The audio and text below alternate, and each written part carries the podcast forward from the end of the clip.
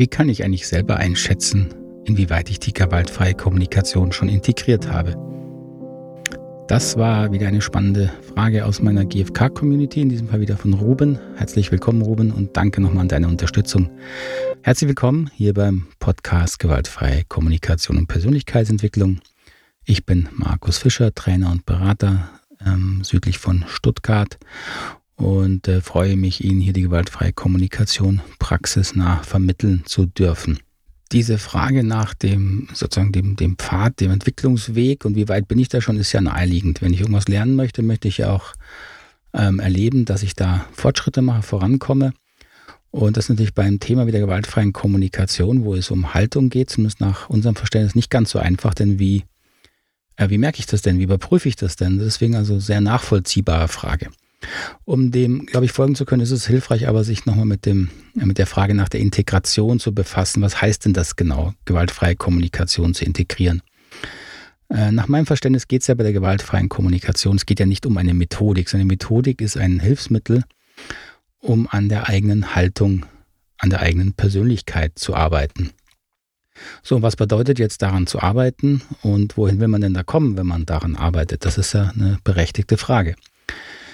Ähm, als Haltung bezeichne ich auch sehr häufig, äh, verwende ich sehr häufig die Begriffe Bewusstsein, Bewusstseinsebenen, auch die Fähigkeit, verschiedene Sichtweisen oder Perspektiven einnehmen zu können, die Fähigkeit, verschiedene Sichtweisen empathisch verstehen zu können. Also alles das sind Umschreibungen dessen, was ich mit Haltung meine. Und je besser, je mehr ich dazu in der Lage bin, desto weiter, so aus meiner Definition, bin ich in der Integration der gewaltfreien Kommunikation, desto weiter bin ich in dieser Haltung. Das heißt, wenn ich in der Lage bin, sehr unterschiedliche Sichtweisen empathisch verstehen zu können, ähm, dann finde ich das weiter als jemand, der überhaupt nicht in der Lage ist, sich in eine andere Sichtweise hineinzudenken. Ne? Jemand, der in der Lage ist, auch sehr, sehr schwierige Verhaltensweisen ähm, empathisch nachvollziehen zu können, was nicht bedeutet, dass man diese Sichtweisen gut heißt. Das ist ein großer Unterschied. Aber die Fähigkeit, sich da hineindenken und hineinfühlen zu können, erfordert eben eine innere Weitung sozusagen, eine Weitung meiner eigenen, äh, meines eigenen Denkens, meines Bewusstseins, meiner Möglichkeit mitzufühlen. Und natürlich ist da mehr besser aus meiner Sicht. Und das ist eben der Weg der Integration. Je Je weiter ich da komme, desto ähm, umfassender betrachte ich die Integration der gewaltfreien Kommunikation.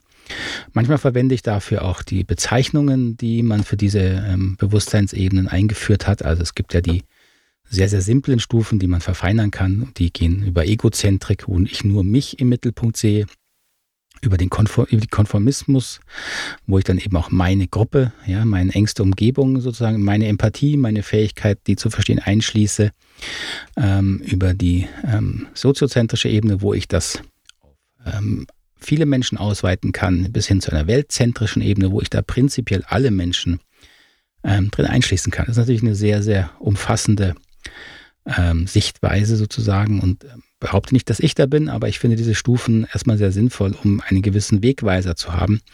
Und dahin geht ja auch die Frage, ja, wenn es darum geht, wie kann ich denn einschätzen, wie weit ich da bin. So, auf diesem Weg, die gewaltfreie Kommunikation also zu integrieren, auf diesem, auf diesem Weg der Entwicklung und Vertiefung und Erweiterung meiner Haltung, ähm, gibt es natürlich auch immer wieder unterschiedliche ähm, Lernstufen wie wir sie nennen. Das heißt, dass wir da natürlich, da wir die gewaltfreie Kommunikation ja als Mittel verwenden, muss man natürlich gewisse Dinge lernen. Und dazu gehören diese vier ersten Unterscheidungen, die Sie vermutlich schon kennen. Also die Unterscheidung von Beobachtung, Bewertung, Gefühlen, Nichtgefühlen, Bedürfnissen, Strategien und die Ebene von ähm, konkreten Bitten und Forderungen. Diese vier Unterscheidungen sind quasi ein ein Werkzeug, mit dem wir an den Situationen arbeiten, wo wir eben aus dieser hohen, schönen Haltung, die wir alle gerne hätten, herausfallen. Und die Erfahrung zeigt eben, je mehr wir diese Themen ernst nehmen und betrachten und bewusst daran arbeiten, mit diesen vier Unterscheidungen, mit der Selbstempathie, desto ähm, eher kommt man da sozusagen voran, entwickelt sich weiter und ist eben dann wieder in der Lage, äh, mehrere Sichtweisen zu verstehen, andere Menschen besser zu verstehen, Konflikte lösen zu können oder unlösbare Konflikte besser einzusortieren, aushalten zu können. So auf diesem Lernweg gibt es eben diese, ähm, diese Stufen, wo man erstmal bewusst diese vier Unterscheidungen lernt, die lernt anzuwenden, ähm, dann damit bewusst umgeht. Das ist immer so ein bisschen hakelig am Anfang, weil man sich dann sehr an den, äh, innerlich an diesen Unterscheidungen orientiert. Aber das ist notwendig, um sie zu verstehen um sie zu integrieren. Der Weg ist aber, dass sie das nicht, nicht, sich nicht daran festhalten wie in der Krücke, äh, sondern sie eben nur dann bewusst verwenden, wenn es notwendig ist und sonst wieder ganz unbewusst sprechen und spontan sprechen, wie das auch äh, sich einfach gehört, dem Kontext angemessen, ohne dauernd so eine innere Zensur, äh, noch mehr mitlaufen zu haben, als wir das eh sowieso schon alle haben. So, das ist sozusagen der, der innere Lernweg jetzt konkret mit diesen vier Schritten und die be begleiten Sie also auf diesem, äh, auf diesem Entwicklungspfad, auf diesem Lernpfad über diese ähm, Bewusstseinsebenen. Also wir alle ähm, werden immer wieder in Situationen kommen, wo wir eben Konflikte rasseln, wo wir dann plötzlich merken, oh, jetzt, äh, jetzt, jetzt wird's hier stressig, jetzt verhaken wir uns. Ähm, und dann bemühe ich mich natürlich, da erstmal äh, Klarheit reinzubringen, teilweise auch, indem ich bewusst nochmal reflektiere mit den vier Schritten, aber sehr häufig ähm, ist es in der Situation gar nicht möglich. Da muss man einfach dann gucken, dass man durchkommt, so gut man durchkommt. Aber die Reflexion danach ist eben wichtig, dass man danach sehr genau reflektiert, was ist jetzt schiefgegangen, wo bin ich äh, innerlich ähm, in eine Abwertung zum Beispiel gekommen meines Gegenübers oder auch von mir selber, die ich dann erstmal nicht gemerkt habe. Dann bin ich reaktiv geworden. Dann bin ich also unbewusst geworden über meine ähm, Gefühle und natürlich führt das dann dazu, dass meistens die Konflikte erstmal nicht so toll verlaufen. Das ist also normal, das wird sich auch nicht ändern durch die gewaltfreie Kommunikation. Ähm, aber was sich ändert, ist die Art und Weise, wie sie mit diesen Situationen umgehen. So, und die, ähm, die Tatsache, dass sie das ernst nehmen und dass sie sich dann mit diesen Themen anders beschäftigen, dass sie sie eben reflektieren, ist eben dann schon ein Ausdruck einer gewachsenen inneren Haltung. So, das können Sie also bei sich selber beobachten. Ja, bin ich denn da dann willens und in der Lage, für die eigenen inneren äh, Gedanken, für meine äh, Geschichten, für meine Gefühle und natürlich für meine Bedürfnisse dann wenigstens im Nachhinein wirklich die Verantwortung zu übernehmen? Oder bin ich immer noch im, im äh, Schuld- und Anklagenspiel, wo ich dem anderen komplett die Verantwortung dafür gebe, was passiert?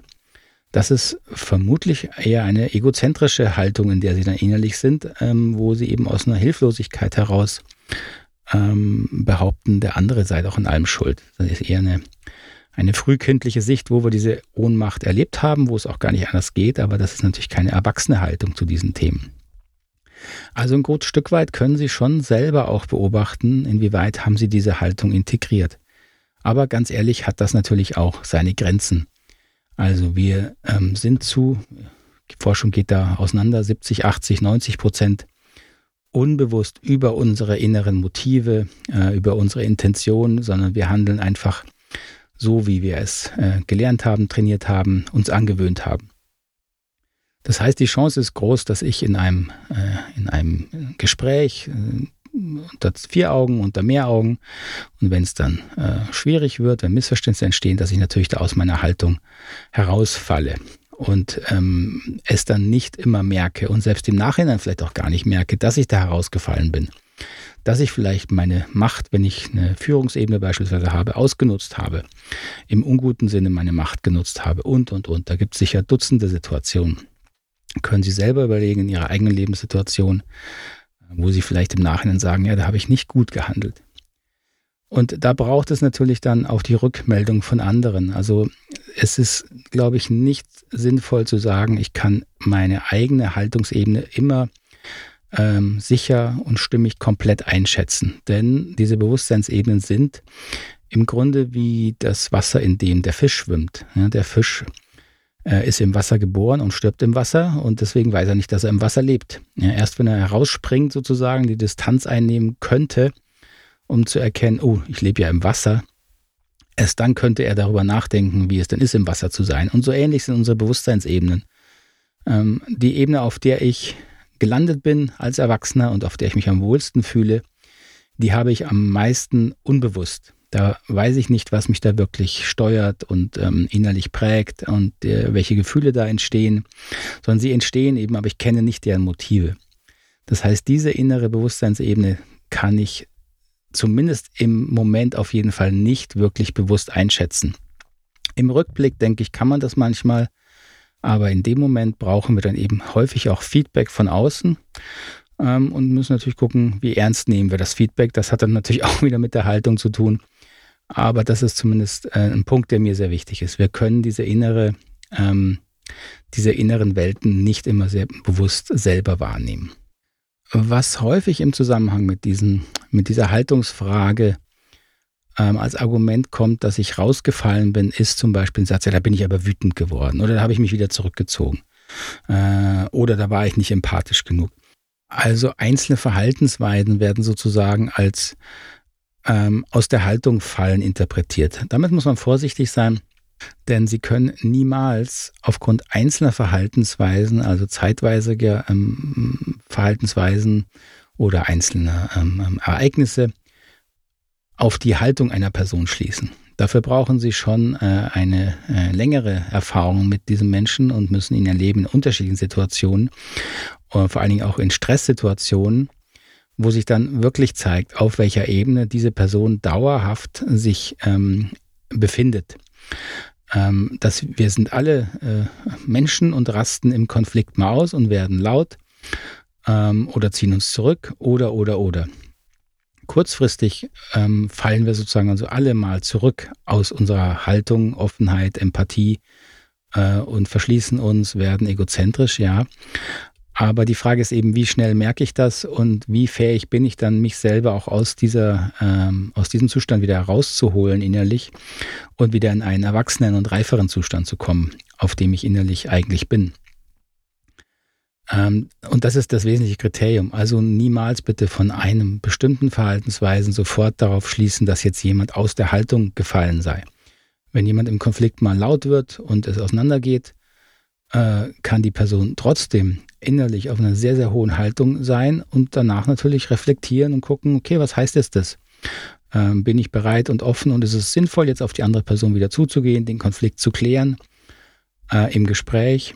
Oder ähm, merke ich, nein, mit dieser Person, ähm, die, da ist zu viel im Stress in mir und ich übernehme die Verantwortung und beende die, sei es Zusammenarbeit, sei es ähm, private Beziehungen ohne aber jetzt dem anderen dabei die Schuld zu geben, sondern eben sehr, sehr klar die Auslöser zu sehen und sehr, sehr klar die Verantwortung für die eigene innere Reaktion zu übernehmen. Das ist eine sehr, sehr hohe bewusste Haltung. Ähm, deswegen können Sie auch nie von Trennungen darauf schließen, dass jetzt Menschen ähm, eine niedrige egozentrische oder konformistische Haltung haben. Das ist äh, einfach nicht der Fall.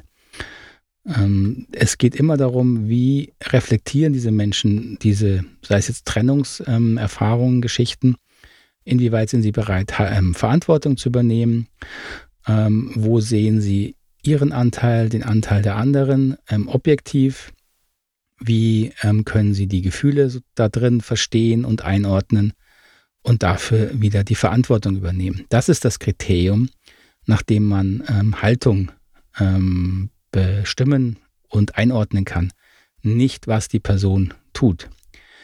Das wird häufig ähm, durcheinandergebracht oder dann auch verwechselt. Das hat jetzt nicht unbedingt nur mit der ähm, gewaltfreien Kommunikation hier zu tun. Das, das Phänomen kennen Sie aus vielen anderen Bereichen auch. Ähm, Bekanntes, was mir einfällt, ähm, ist zum Beispiel die, äh, die, diese, äh, das Thema Gewaltfreiheit, wie es bei Gandhi verstanden wurde, wo ja viele dann interpretiert haben, ja, ähm, der wird also nie Gewalt anwenden. Und Gandhi selbst hat in bekannten Interviews ja äh, immer wieder darauf hingewiesen, dass natürlich Gewaltfreiheit ein hohes Gut ist. Aber dass wenn er keinen Ausweg sehen würde, ähm, um die langfristigen Umstände von Gewaltfreiheit zu erhalten, dann würde er Gewalt einsetzen. Und äh, das kennen wir auch in der gewaltfreien Kommunikation. Ähm, wir nennen das häufig die schützende Gewalt. Also wenn ein Kind auf die Straße rennt, werde ich natürlich nicht verhandeln und wenn Alkoholikkranken sehe, dann werde ich ihm keinen äh, Alkohol geben, auch wenn er mich ganz lieb darum bittet. Ähm, also da ist gesunder Menschenverstand gefragt ähm, und da sieht man eben, dass eine erwachsene Haltung man nicht daran erkennt, ob ich jetzt äh, immer gewaltfrei und lächelnd durchs Leben laufe, sondern wie ich über diese Erfahrung reflektieren kann sie in, den, äh, in das gesamte menschliche Leben einordnen kann und darin einen, einen Sinn finden und geben kann. Das zeigt das Thema Haltung aus meiner Sicht. Gut, ich hoffe, das war soweit nachvollziehbar. Ähm, bin gespannt auf Fragen und Kommentare zu diesem Thema, denn das finde ich eines der spannendsten Themen. Ähm, es ist auch, finde es ist ein bisschen schwierig immer zu, zu klar zu erklären. Ähm, vor allem, weil ich nicht sofort höre, merke, wo sind dann da ähm, Unklarheiten und Fragen und äh, wo bin ich auch selber noch unklar. So, ich bin da sehr gerne immer im Gespräch und der Diskussion und würde mich auch hier freuen, wenn Sie äh, sich daran beteiligen. Ähm, wenn Sie diesen Podcast noch mehr unterstützen möchten, über Fragen und Kommentare hinaus, ähm, würde ich mich sehr freuen, wenn Sie sich mal die Mitgliedschaft hier in der GFK-Community anschauen, wo Sie mit einem kleinen monatlichen Beitrag die das Erscheinen äh, dieses Podcasts unterstützen können und dafür auch ein paar Vorteile bekommen natürlich. Das finden Sie alles auf der Seite www.knotenlösen.com, Knotenlösen, ein Wort mit oe.com ähm, im Bereich ähm, GFK-Mitgliedschaft. Dann bedanke ich mich mal wieder für heute, für Ihre Aufmerksamkeit. Freue mich sehr, dass Sie wieder hier waren. Ähm, wünsche Ihnen noch alles Gute, wo immer Sie mich gerade im Ohr haben. Haben Sie einen ganz schönen Tag oder dann eine geruhsame Nacht. Bis zum nächsten Mal. Tschüss, Ade.